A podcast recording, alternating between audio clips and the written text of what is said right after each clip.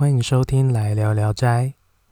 在这边，你可以听到如同《聊斋志异》内的故事。或许听完不见得会多有感触，但也说不定可以觉得别有兴致。今天要跟各位分享的故事，是一个《聊斋》内的短篇，篇名叫做《僧孽》的故事。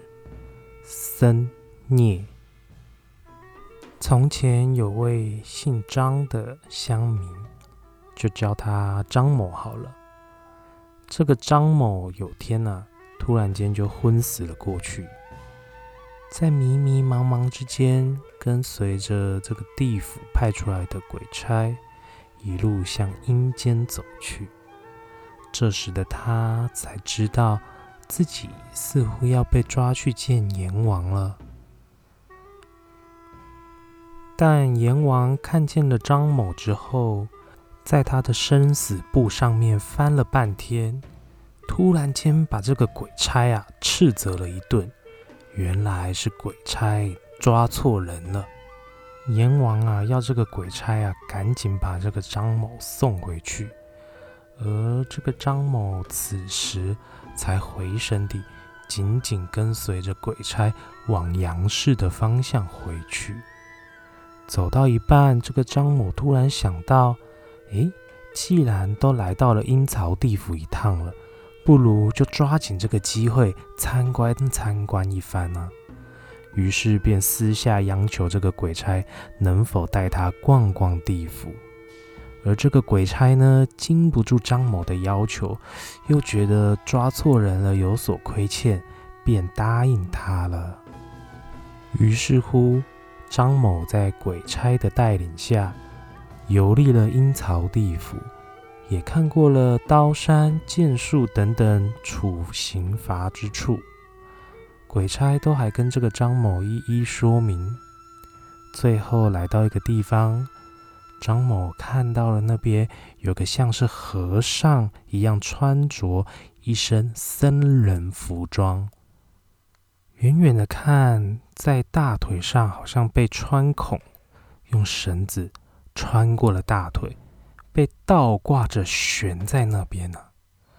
该僧人并不断的哀嚎着，像是痛不欲生一般。张某远远的看，看那个人好像有点眼熟，走近一瞧，原来是张某的哥哥。张某惊讶地问鬼差：“这人犯了什么罪，要受此刑罚？”鬼差回答道：“这个人既然做了和尚，却还用化缘得来的金钱到处吃喝嫖赌，才因此来惩罚他。想要脱离这个灾厄啊，必须得要他自行悔过才行。”张某听完之后，瞬间转醒了过来。他的第一个念头是想说：“完了，恐怕他的哥哥已经死了。”醒来后的张某很快速地收拾了点行囊，就准备出发前往他哥哥出家为僧的兴福寺，想要确认看看。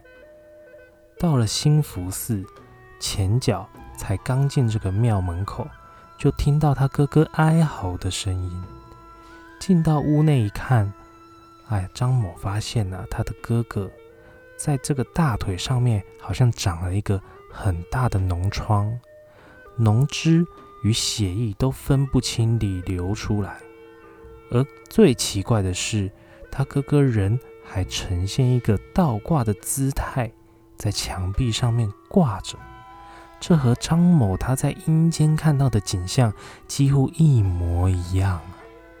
张某便惊骇地问他哥哥为何如此模样，而他的哥哥神情痛苦地回答：“哎呦，不知怎么的，只有这样做才能稍微好一点，不然其他姿势待着，哎呀，大腿上的脓疮就会痛得要命呢。”这个时候，张某便赶紧把他在阴间所见所闻跟他的哥哥说了一番。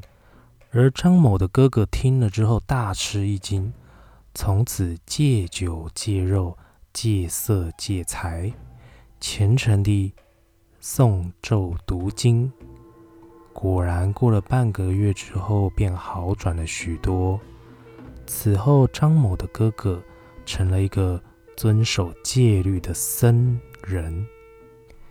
意史是评论：恶人为恶之时，总想着阴间遥远渺茫；等到有报应之时，亦已久矣。可是，却不知在阳世时所遇到的灾祸，或许就是冥冥之中。上天所安排对他们的惩罚，这难道不值得我们警惕吗？听完这个故事，其大致的内容讲的是应该要守戒律的僧人，自以为破戒不会怎么样，但却没想到遭到了天罚。但我认为。